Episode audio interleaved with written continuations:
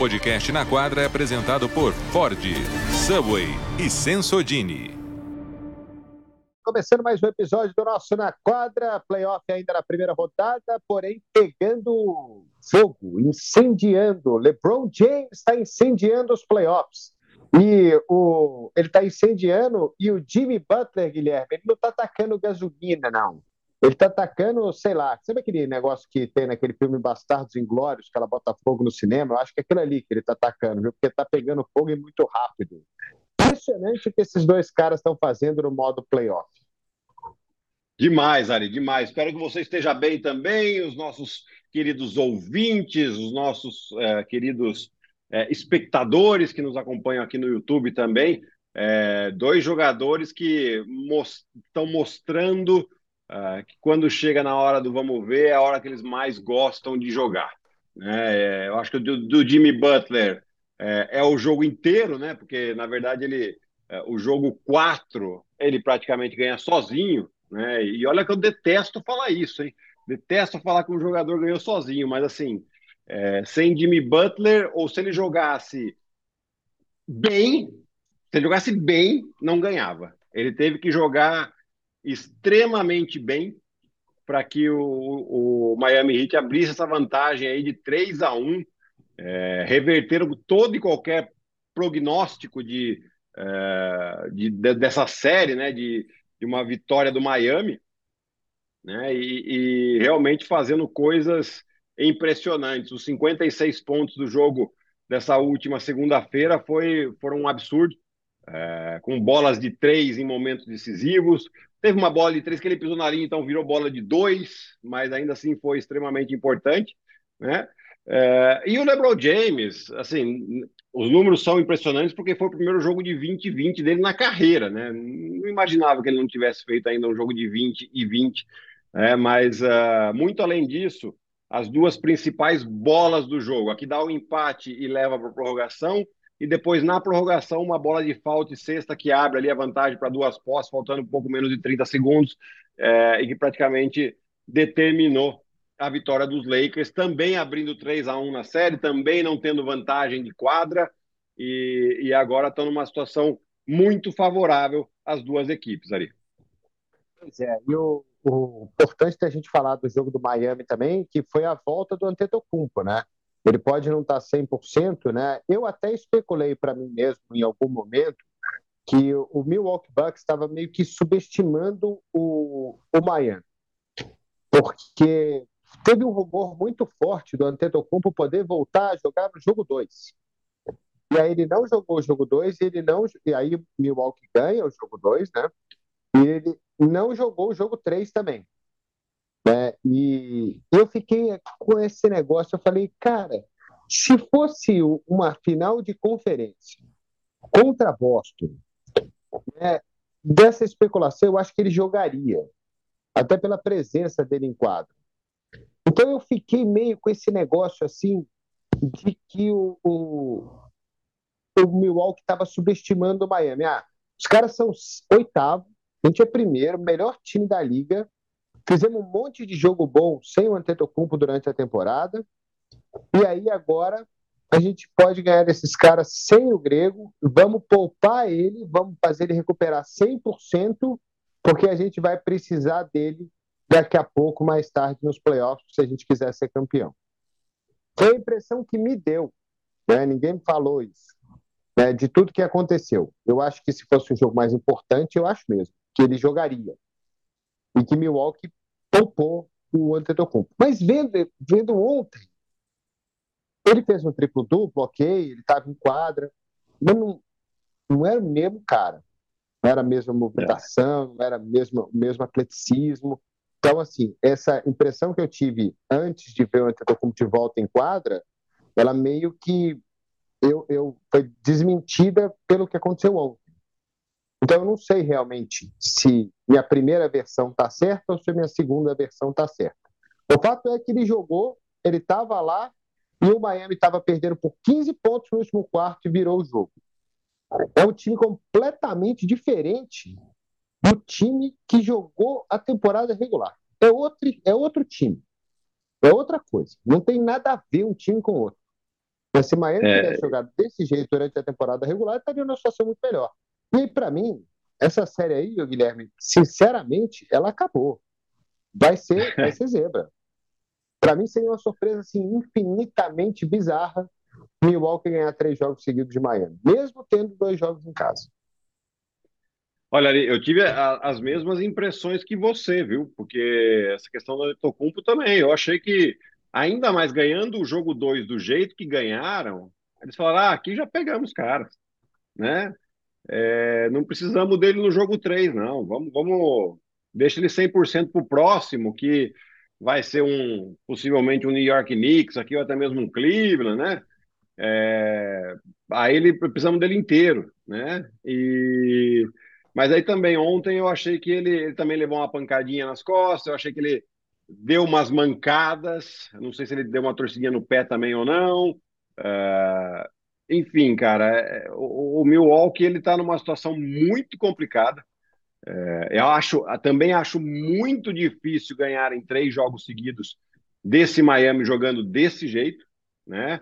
É, mas outra coisa é verdade também, né? O Miami, sem os 56 de, de, do Jimmy Butler ontem, não ganhava nem, nem com Jesus na quadra.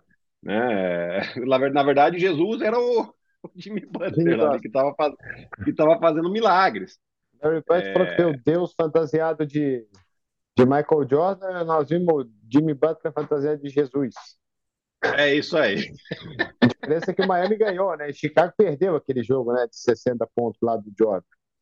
Exato, exato. Então a gente está. É, eu acho que, lógico, para manter qualquer chance aí, Milwaukee não pode dar. É, não pode dar nenhuma oportunidade para Miami em casa. Falo mais, tem que, tem que até. Se, se por um acaso abrir uma vantagem, tem que, é, sabe, pisar na cabeça do cara mesmo, assim, para falar: ó, nós estamos indo lá para ganhar de novo. Porque só assim Milwaukee tem algum tipo de chance. É, mas eu, eu acho assim, pela competitividade que tem a equipe de Miami, tanto através do Jimmy Butler, do Kyle Lowry, que né, tá longe de ser o Kyle Lowry no auge, mas é um cara extremamente competitivo, e o Eric Spolstra, que né, tende a, a ganhar esses duelos com Budenhauser, é, eu também acho bem difícil, bem difícil Milwaukee virar essa série. E, e aí Miami ganha uma moral tremenda, independente que não vai ter vantagem de quase nenhuma série de playoff, mas esses caras já mostraram que tem capacidade para ir em qualquer lugar e vencer um jogo. Agora, aí, se se confirma essa derrota do Milwaukee Bucks, eu sinceramente acho que o Mike Budenholzer começa a correr um sério risco de não voltar para a temporada que vem. Até porque se, até se aquela nossa primeira impressão, ela é verdade, né? Porque o Milwaukee, a gente não sabe, mas o Milwaukee Bucks sabe, né? Assim, se, se for verdade aquilo ali, a chance de eles perderem House embora é muito grande. É, eu só fico assim, falando que, para mim, Miami vai ganhar essa série, justamente por ser um time completamente diferente do time que mudou, jogou a temporada regular. E eu vou te falar Sim. outra coisa, viu, Guilherme?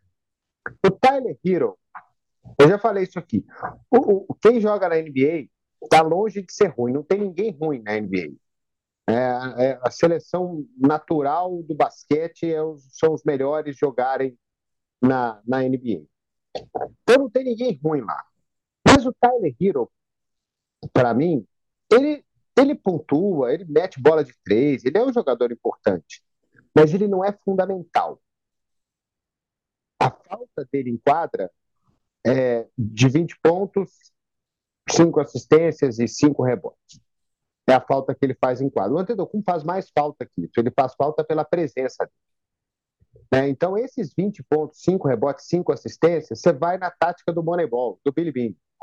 Você, você faz mais gente contribuir para você chegar naquele número. E a Sim. presença do Hero em quadra ela não se torna uma ameaça para o adversário. Você, assim, ó, o Hero está em quadra, precisamos botar dois caras em cima dele. Não. Você precisa botar dois caras em cima do, do Antetokounmpo, do Anthony Davis, do Jamoran. Você precisa botar dois caras em cima desses caras que são grandes estrelas da liga. Então, assim, muita gente fala, ah, o Tyler Hero está fora e Miami está ganhando. Eu, sinceramente, Sinceramente, acho que ele não tá. Ele faz falta? Ele faz falta. Ele é um bom jogador. Mas dá para suprir a falta dele com o conjunto. O Milwaukee não consegue fazer isso com o Antetokounmpo. Não tem ninguém que se iguala a ele. Ele, para mim, é o melhor jogador da NBA. Você não substitui o melhor jogador da NBA. Não tem jeito. Não. Né? Então, essa é a impressão que eu tenho, assim, que a, a falta do Tyler Hero, ela não faz tanta diferença para o Miami é, é, ganhar jogos do, como, como o grego do outro lado. Eu não sei se eu estou muito errado, mas é a impressão não, que me dá. Não, mas é isso mesmo, é isso mesmo, porque a falta do Tyler Hero fez com que o Spolstra reativasse o Duncan Robinson. É, e, e, assim, um jogador que nem o Duncan Robinson, ele estava jogando, ele era titular. Desculpa, Gui, te, te interromper, até para você falar disso, porque defesa por defesa, nenhum dos dois é bom, né? Não. O Tyler Hero é um pouco melhor que o Duncan Robinson, isso, isso é um fato. Mas, assim, é, e, e, até disso que eu ia falar exatamente do Duncan Robinson. Ele perdeu a posição, ele era, ele era titular desse time do Miami, é, enfim, era um jogador importante e saiu da rotação, exatamente por esse aspecto defensivo. Quando aparece uma oportunidade dessa para ele de novo, o cara fala aonde eu errei da última vez, defensivamente. Então ele vai fazer o esforço. Ele não quer dizer que ele vai ser o melhor defensor nem do time, muito menos da NBA mas o cara ele vai fazer. Então, aquela questão do, do, do, time atacar ele já não vai ser mais tão efetiva. Porque esse cara ele tá focado, ele sabe qual que foi o erro que ele cometeu que fez ele sair do time. E aí no ataque ele contribui, porque ele, ele é um cara que, mesmo que ele não meta as bolas, a defesa adversária tá assim, cara, a gente não pode ajudar no Duncan Robinson. O cara do Duncan Robinson não pode ajudar. Por quê? Porque a bola vai, vai vir aqui, são três pontos para os caras. Então ele não pode ter arremesso livre. Então esse cara ajuda muito menos.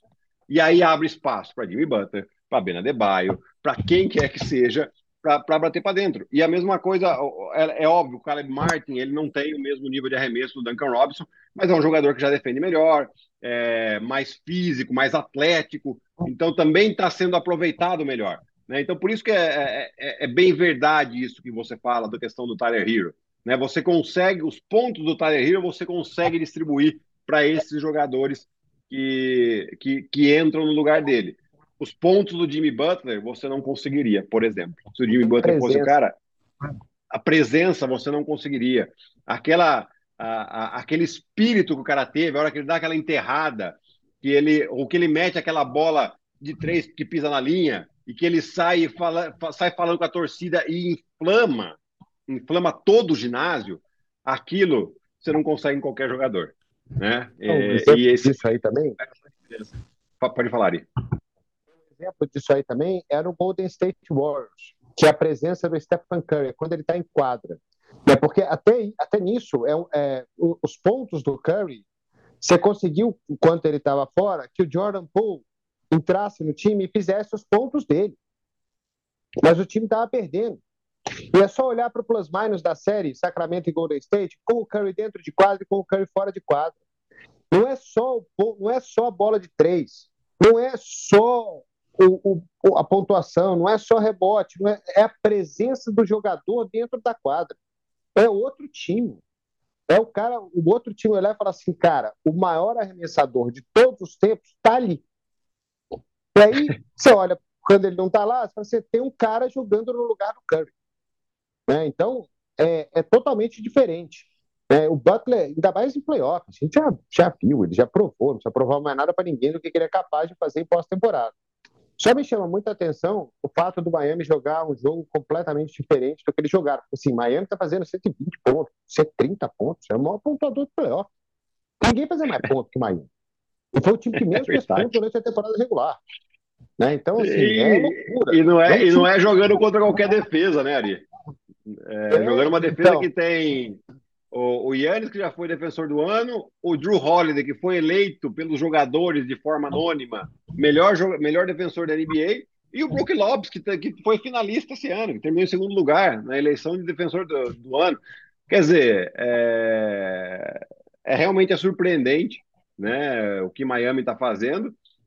E vamos ficar de olho, porque assim, talvez essa não seja a única série que Miami possa vencer, não.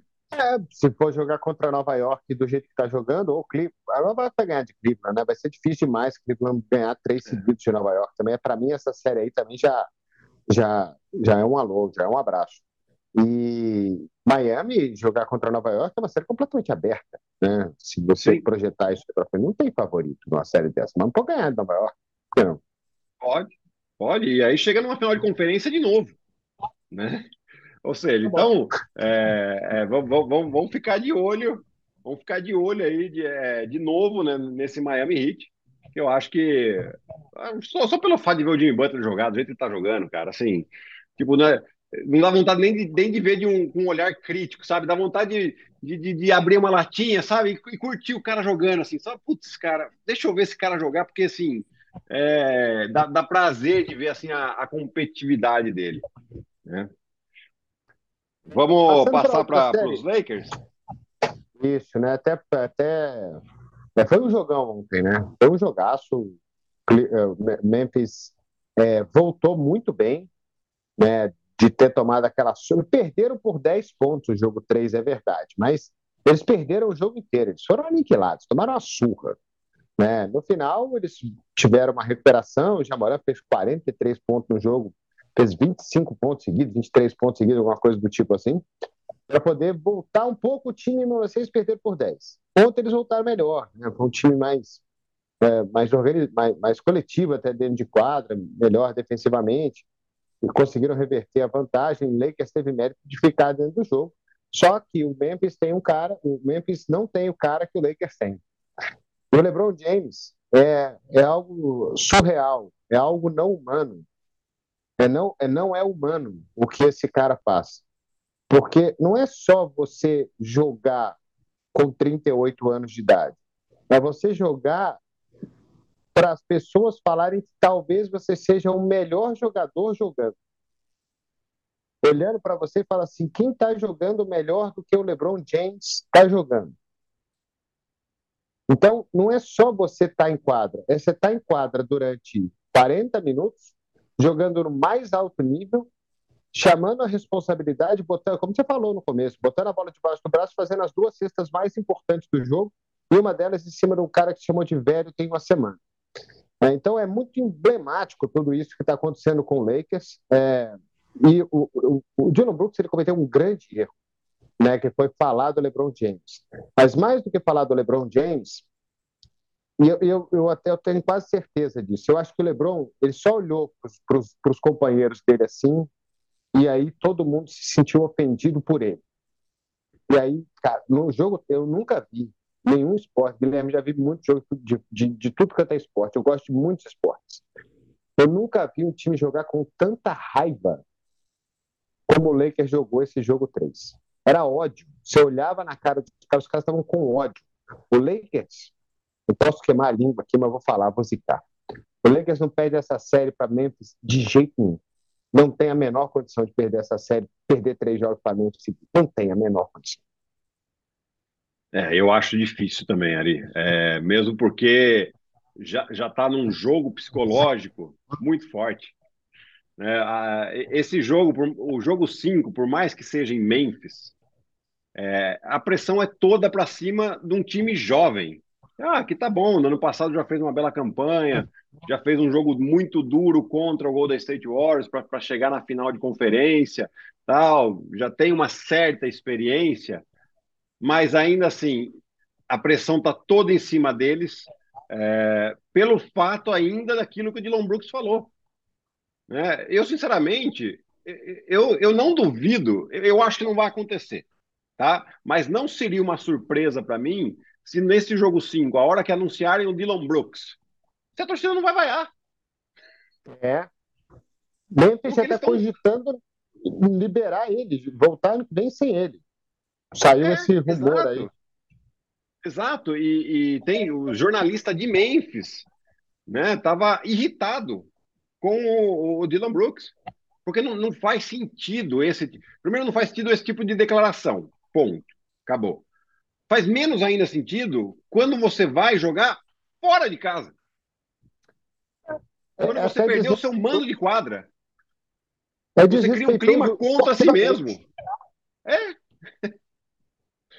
Então, assim, é, tem toda essa pressão para cima deles. E eu não sei se eles vão ter essa condição, é, essa fortaleza mental de superar um jogo que não pode perder, porque perdeu, acabou a temporada. Né? É, o time jogando em casa, é, não sei se também esse clima, eventualmente, quando estiver perdendo ali, a torcida vai apoiar ou vai vaiar.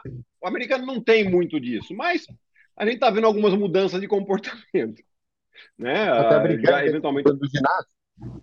Pois é, pois é, coisa que a gente nunca viu, né? Briga de torcida. É, então, assim, é, é, eu tenho minhas dúvidas, eu acho que. E, claro, LeBron James Anthony Davis não vão perder essa oportunidade, né? Depois de tudo que passaram na temporada, estão aí com a faca e o queijo na mão para ir para uma semifinal de conferência e com, com moral, com confiança, com o time jogando bem. Né? Eu acho muito, muito, muito difícil. Só para não zicar aqui também, que já, já liquidou, mas eu acho muito difícil que Memphis tenha algum tipo de reação. Outra, outro fator aí desse time do Lakers, né? Se esse time cuidar um pouquinho melhor da bola e parar de cometer turnover idiota, porque o time do Lakers comete turnovers idiotas no, no jogo. Assim, a falta de concentração que o cara olha para o lado e passa a bola um quilômetro da onde o companheiro dele estava. Né? Tem alguns erros assim que são bizarros. Se o Lakers parar de cometer esse tipo de erro, cuidar melhor da bola, o Lakers teve mais turnover que o Memphis. É, o time pode ir até ir mais longe nessa pós-temporada aí. Eu acho que é um. Ah, a gente estava falando negócio da presença. O Anthony Davis ontem, se você olhar para a pontuação dele, foi ruim. Né? O rebote dele foi ruim. Ele, acho que ele teve menos de 20 pontos e menos de 10 rebotes. Para ele. Não, rebote ele teve 11. Rebote, rebote ele teve 11. É. Mas é possível que ele tivesse menos. Isso, mas é possível que ele tivesse tido menos de 10 pontos e 10 rebotes no tempo normal. Que é possível que ele tenha Agora pegado tem... esses rebotes.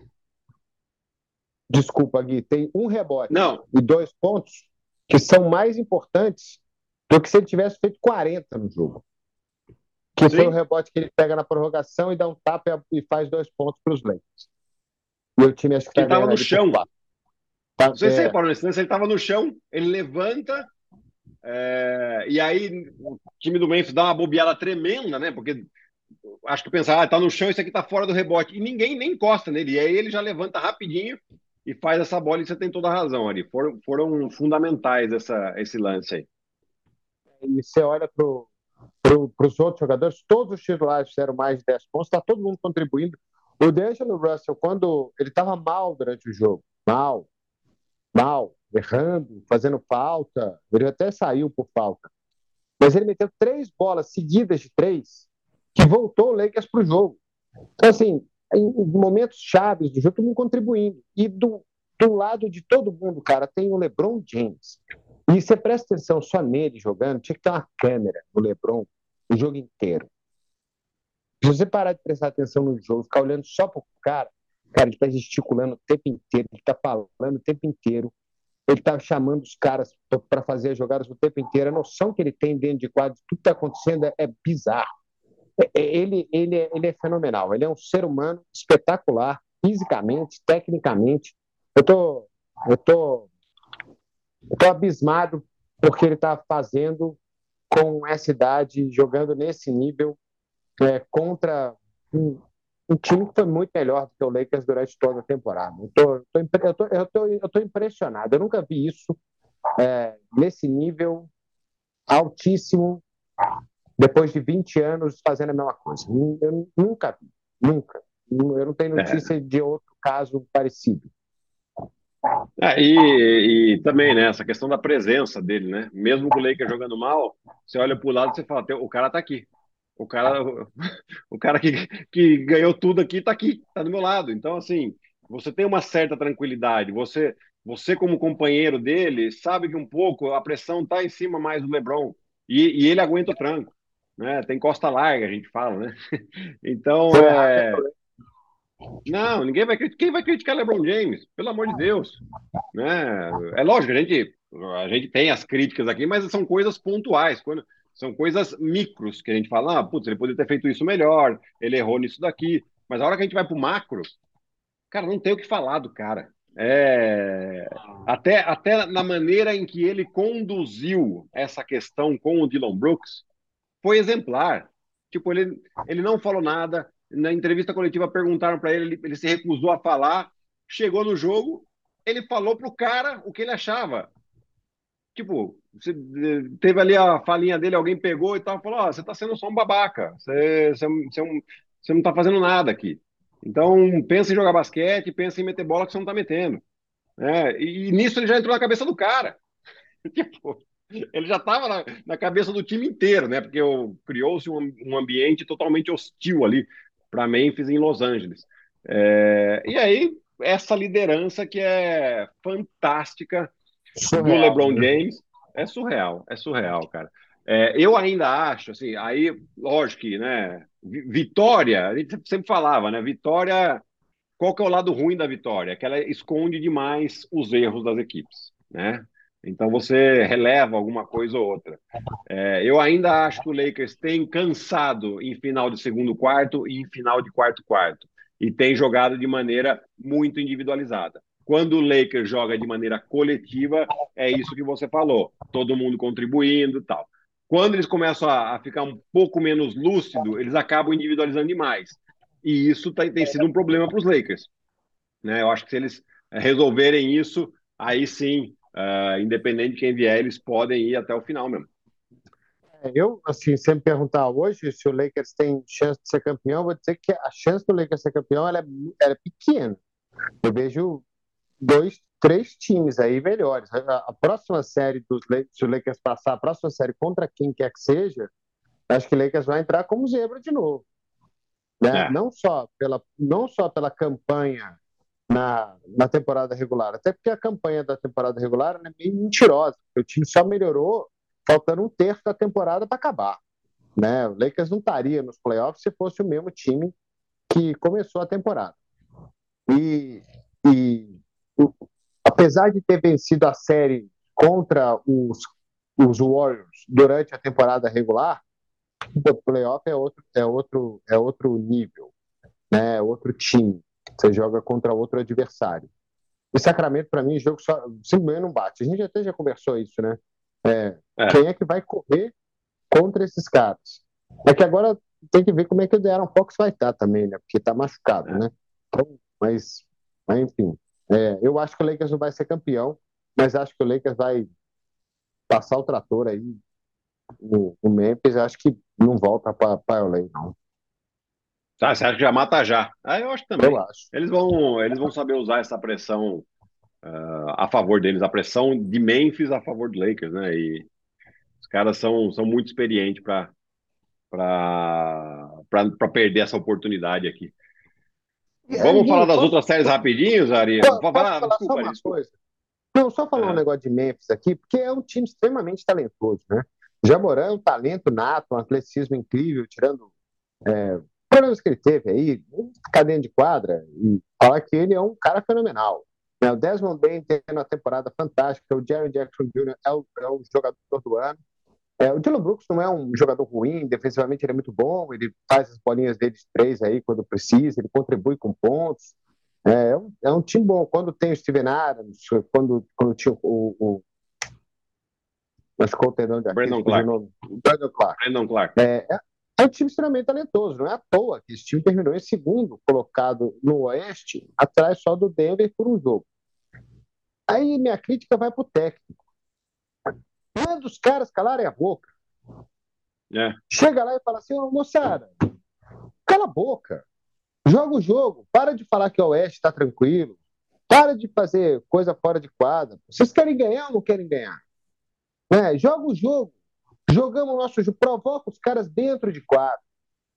Né? É. Não vai arrumar confusão fora de fora de quadro, interfere muito, porque aí é muita gente vendo, é muita gente falando. É quando vaza coisa de, de dentro do vestiário. É todo mundo falando, todo mundo batendo o tempo inteiro. E o cara vê, por mais que o cara fala que não vê, o cara vê. O cara liga a televisão, tá na ESPN o tempo inteiro, todo mundo falando dele. A não ser que ele no telefone, Ari. No telefone, na hora. Qualquer coisa. Então, para mim, a crítica aí ao Taylor Jenkins, que tem que ter um comando melhor em cima dessa molecada. É, eu fiquei, eu fiquei, eu estava pensando isso ontem vendo o jogo. Se fosse o Phil Jackson, por exemplo, o Popovich do outro lado, Bom, acho que esse cara nem jogava com ele, né? Mas, mas assim, se fosse, se fosse ele, pô, o cara não falava. O cara não, não saía, não saía dando esse tipo de declaração. Né? Então, sim, Jenkins faz um excelente trabalho dentro de quadra com esse time, é um time muito bom, mas fora de quadra é um time que parece que faz o que quer. É, né, eu também eu tô de acordo ali. Eu tô de acordo. Eu acho que a gente até algumas semanas atrás estava uh, a gente estava comentando, é, não, não vou lembrar, acho que era o Jordan Bell ou Raja Jordan Bell, jogador do, do Golden State Warriors, há uns seis ou sete anos atrás, é, que o Golden State estava ganhando um jogo com uma larga vantagem, uhum. se eu não estou enganado era contra o Houston Rockets ou eu não, eu não vou lembrar o time. É isso. E e esse jogador ele sai completamente livre no contra-ataque, joga, acho que a bola na tabela e faz uma enterrada. Na hora, eu, eu, não lembro se foi um pedido de tempo ou se o jogo parou por algum motivo. Na hora, o Steve Kerr chama ele aqui e fala: aqui a gente não faz esse tipo de coisa. Aqui a gente joga duro, você quer fazer as enterradas, você faz, mas sem desrespeitar o adversário. Tipo, não, mas não deu chance. Porque isso não é, não é uma mensagem só para o jogador, não. É para todo mundo. É para todo mundo. E aí todo mundo entende. Né? É esse tipo de coisa que faz. Tipo, cara, Dylan Brooks fez, falou aquilo lá, amigão, você vai sair do banco. Você vai sair do banco. Ah, não, inter, não interessa que. Ah, mas o jogo. Foda-se. Não posso nem falar isso aqui. Corta aí, edição, por favor, esse palavrão aqui. Porque, porque essas coisas me irritam me irritam. Cara, não. Porque isso, beleza, você eventualmente você perde um jogo, mas você ganha lá na frente. Você ganha o time e você ganha o respeito, né? No momento que ele não fala nada, em que ele se omite, o técnico não pode ser omisso. Pode ser tudo, mas não pode ser omisso. Né? Principalmente em situação como essa. Ele tem que colocar limites. Né? Você passou do limite. Você passou do limite e você tem uma consequência. A consequência é essa. Né? E, e aí foi até bom você ter falado isso ali, porque é realmente um ponto importante. Eu acho, eu acho o trabalho do Taylor Jenkins excelente, ele é um baita técnico, mas é um técnico jovem e que precisa aprender e precisa passar por isso também. Eu tenho certeza que na próxima, se ele deixar passar a próxima, daí talvez talvez não seja o lugar dele ser técnico de time da NBA. Pois é, porque é um gerenciador de ego também, não é só um técnico de basquete é muito milionário, muita gente com muito, muito milionário, fica feio até falar isso, né? mas é muita gente que ganha muito dinheiro para jogar aquele jogo e a cabeça de gente, de jovem com dinheiro, a gente já viu aí diversos exemplos do que do, do mal que isso pode fazer também, né? De quanto que o cara precisa ter uma cabeça boa. Né? Eu já te falei isso várias vezes, eu já falei várias vezes também. Um dos principais motivos que o meu maior ídolo na NBA é o Stephen Curry é o que ele faz dentro de quadra e o que ele faz dentro de quadra, fora de quadra. É, eu estou desafiando alguém até hoje a falar para mim alguma coisa que esse cara fez fora de quadra que possa, você possa falar assim, pô, o Curry é um bobão. É. Não tem. Ele está aí há 15 anos, ganhando título, é, batendo recorde. E o, o, o Parejão falou isso né, com a gente lá, né, que é o, o exemplo de liderança dele que ele faz, né? Pô, o cara liga pros caras para saber se o cara tá bem, se a família tá bem, ah. se os filhos estão bem. Pô, tá louco, sabe? É, a diferença ela é bizarra do cara que é líder por natureza ou do cara que simplesmente quer aparecer. É isso ali. É, concordo 100% com você. É, não, não tem mas. Na, quando você fala Stephen Curry e fala alguma coisa, não tem mas. É isso. É, Gui, você quer falar de Warriors? Você que manda aí no tempo aí.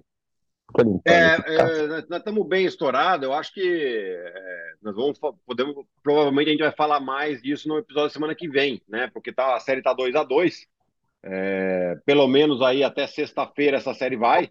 Né? Eu acredito que tem uma boa chance de ir até o sétimo jogo. Mas daí a gente vai comentar bastante aqui também. É, já fica até como pauta para a semana que vem a gente falar dessa série que está maravilhosa.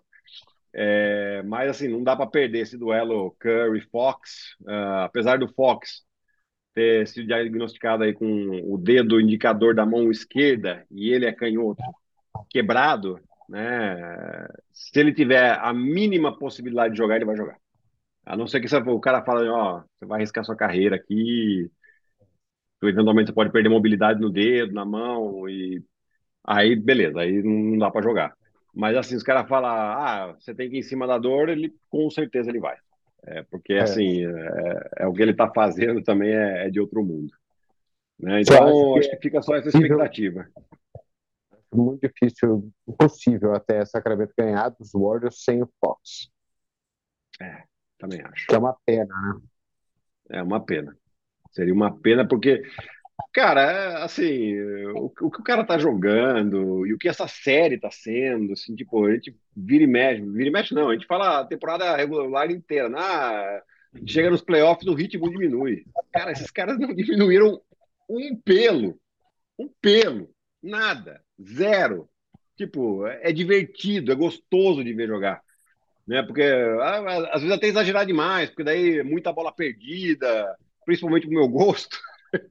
Mas é, é, assim, os caras eles vão, eles vão, eles vão. É, é, é realmente é, divertidíssimo ver esses dois times jogarem, mas nós vamos falar depois mais sobre isso ali.